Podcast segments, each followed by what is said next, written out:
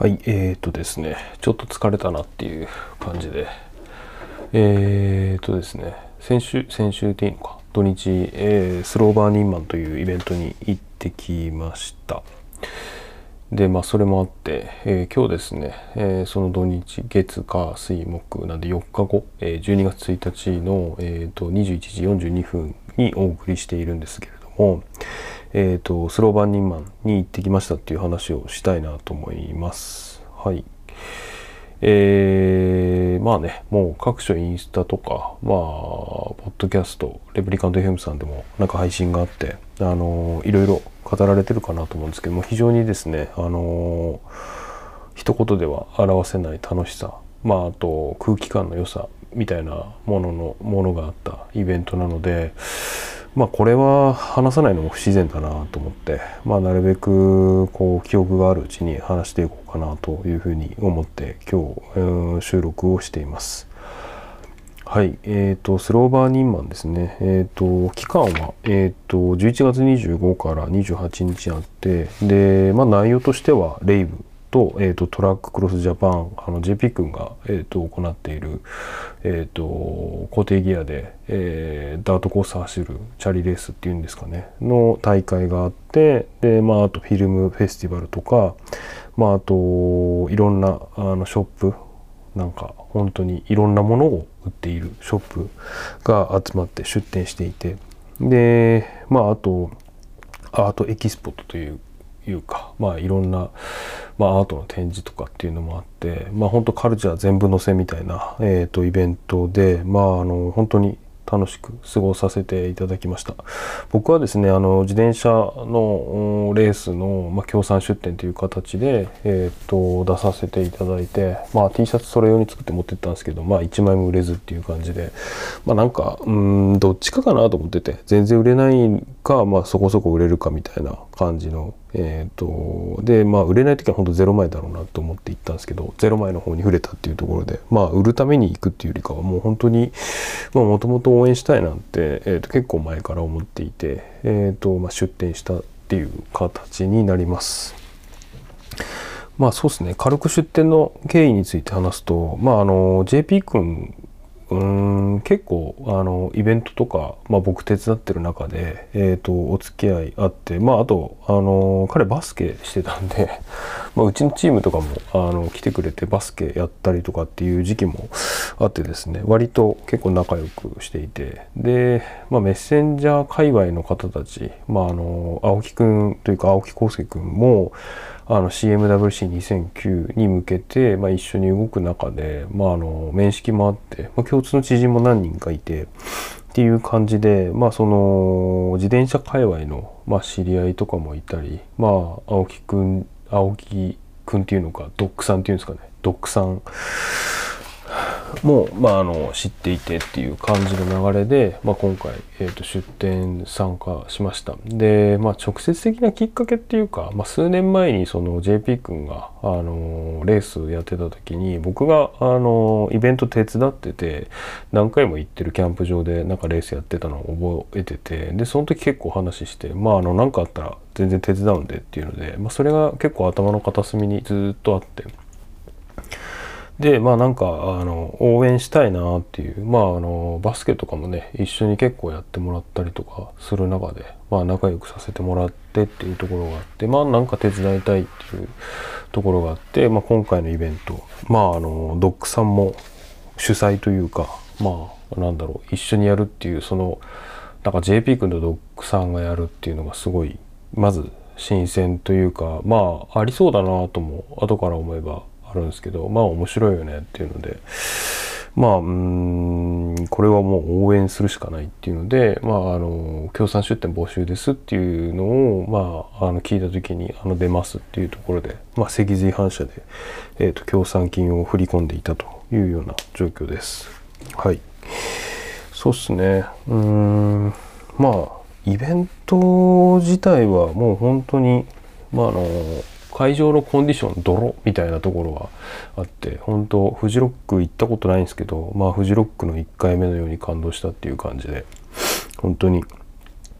うーん楽しかったですね。まああの土日に僕は行くっていう感じだったんですけれども、まあ雨予報で日あ土曜日がでちょっと雨降るかなって感じなんですけど会場に着いた時にね晴れててで日よって近くのねファミマでカッパ買ったんですけど全然使わないみたいな感じで、まあ、それそれで良かったなっていう。でまあなんかこのイベント前から結構うーんまあすごいやってる人たちはめっちゃ一生懸命やってると思うんですけどまああの現場で決めるみたいなことがすごいありそうな感じだなっていうふうに思っていてでなんかそこも僕はすごい楽しいというかなんかすごいうーんいろんな現場あのイベント屋だった時にいろんな現場行くんですけどまああのガチガチに決めていてあの協賛の出店はここからここまでです。まあ融通が利かないようなイベント。うーんまあ行ったらあのごめんまだ駐車場もできてないからちょっと線引くん手伝ってみたいな感じから始まるイベントっていうのもまああって、まあ、どっちもいいなというふうに思ってるんですけどまあ今回は、えー、と校舎の方で、えー、と行ったら、まあ、協賛ってどこに出せばいいの？みたいな。あの会場着いたら、まあ、本部というかヘッドクォーターがあってそこにドックさんがまあいてでなんか当番制だったっぽいんですけどそこを守ってるドックさんも偉いなっていう感じなんですがあのなんかそこで受付で「ああどうも久しぶりです」みたいな話してで「よろしくお願いします」っていう感じで駐車場を受け取ってでその会場を聞いてっていう感じでで会場がドロドロなんですけどまああのうんレース会場入ったらその辺に立てていいからみたいな感じで。ああみたいな「あはいオッケーオッケー」みたいな感じでまあなんか久々にこういうイベント来たなみたいな僕もその昔、えーと、野外、まあ、レイブレイブっていうとこまではいかないんですけど、まあ、奄美大島で、えーと、皆既日食見るぜっていうイベントやった時とかまあみんなあれなんですよねまあ飯3食出してくれたら嬉しいけど、まあ、最低2食出してみたいな。あ寝るとこ屋根あればいいからみたいな感じのつわものたちが来ていて。でまあそれに近いようなあの感じを感じて、まあ、すごいいいなっていうふうに個人的にそこも楽しいなっていうふうに思ったっていう感じですかね。うん、であとはあの、まあ、トラッククロスの方でいくと、まあ、いわゆる2000年代初初めの方から、まあ、2010年過ぎぐらいまでのあの、えー、固定ギアというかピストバイクに、えーと、端を発したあの自転車のブームっていうものが多分明確にあったと思うんですけれども全国的に、まあ、その時のこう、まあ、僕の中ではレジェンドかつなんかあの2009年にそういうイベントもやらせていただいてたので、まあ、そこで関わった人たち全員集合しててまあなんかやっぱうん予想通りそのトラッククロスの方は軽い同窓会になってたなっていう感じで、まあ、非常にえっ、ー、となんだろういい意味で同窓会というかあのー、結構久しぶりですみたいな感じでお話ゆっくりできる時がところが多くて。で自転車のレース見ながらそうやって昔昔話というか、まあ、今の話も昔の話もしたっていう感じで、まあ、本当にあのレプリカント FM 聞くと伯爵さんが喉枯れた喋りすぎて喉枯れたっていう風になるんですけども結構僕もなんか結構喋ったなっていう感じがあってまあ本当言ってよかったなっていうところはありました。でもう一つですねあの県外だっていうところがあってまあその、まあ、県外っていうのはたまたまだったかなと思うんですけれどもまああの県外であることによってやっぱりそのイベントにすごい集中したり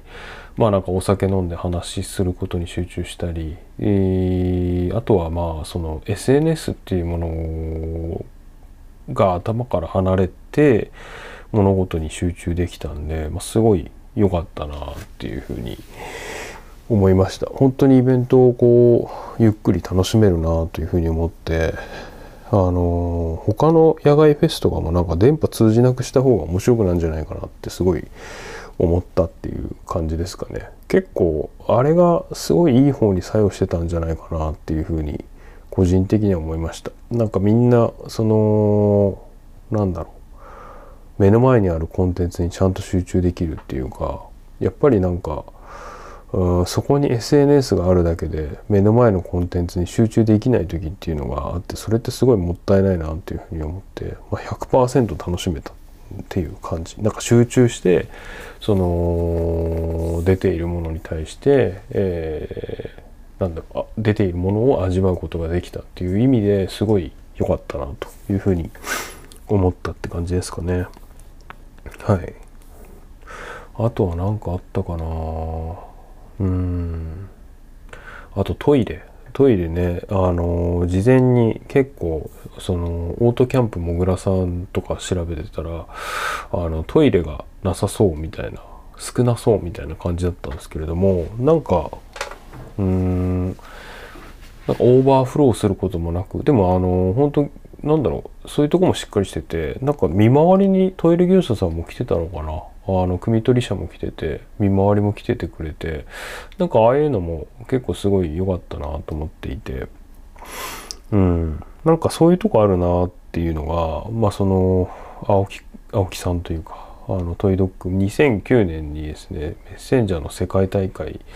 やるっていうところでまあその運営するチームの中に青木さんもいましてで、まあ、僕はその外部スタッフだったんですけど、まあ、結構コアで働いて働かせていただいていてでやっぱりなんだろうバランス感があるというか、まあ、あの時はねお互い20代とかだったと思うんですけどまあ1個上とかなのかなうんドッグさんが。で結構そういうストリートカルチャー寄りというかまあ、うん、アンダーグラウンドであっな感じというかまあうんの結構活動というか、まあ、写真をね撮っていたんで、まあ、そういうカメラマンとしてのっていうところも含めつつそこにチャリでまあチャリも絡めながら、まあ、すごいうん独特の世界観を持ってる人だなというふうに思っていて CMWC の時もやっぱりぶっ飛んでんだけどすごい、えーぶっ飛んでんだけど社会性も実はあるみたいなところがなんか感じていてうんなんかこう言動とかあの振る舞いとか見てるとまあほんとぶっ飛んでんなって感じなんですけどなんか、うん、来るメールとかの文章自体はなんか構成はしっかりしてるっていうか とかだったり、うん、してななんだろう、うん、昔の高城さんの話を思い出しましたね。そのただぶっ飛ぶだけは簡単だっていう、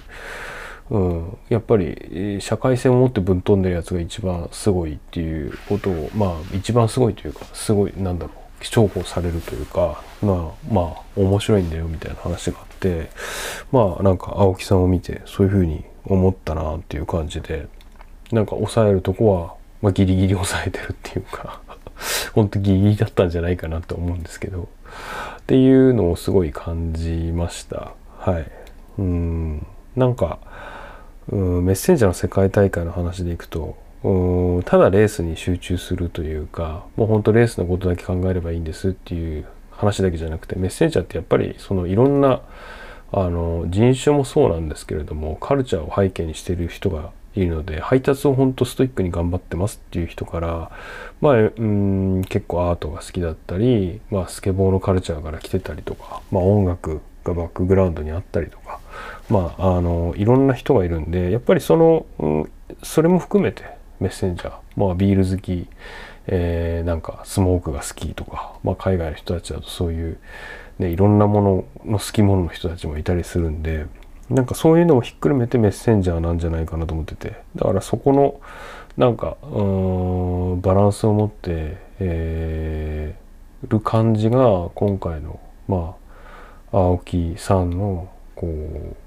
うなんだろう表現として、まあ、一つのこのイベントに現れてたなというふうに思っていて。なんか是非ね来年が本番っていうことなんでえっ、ー、と是非成功してもらえれば嬉しいなと思うしなんか、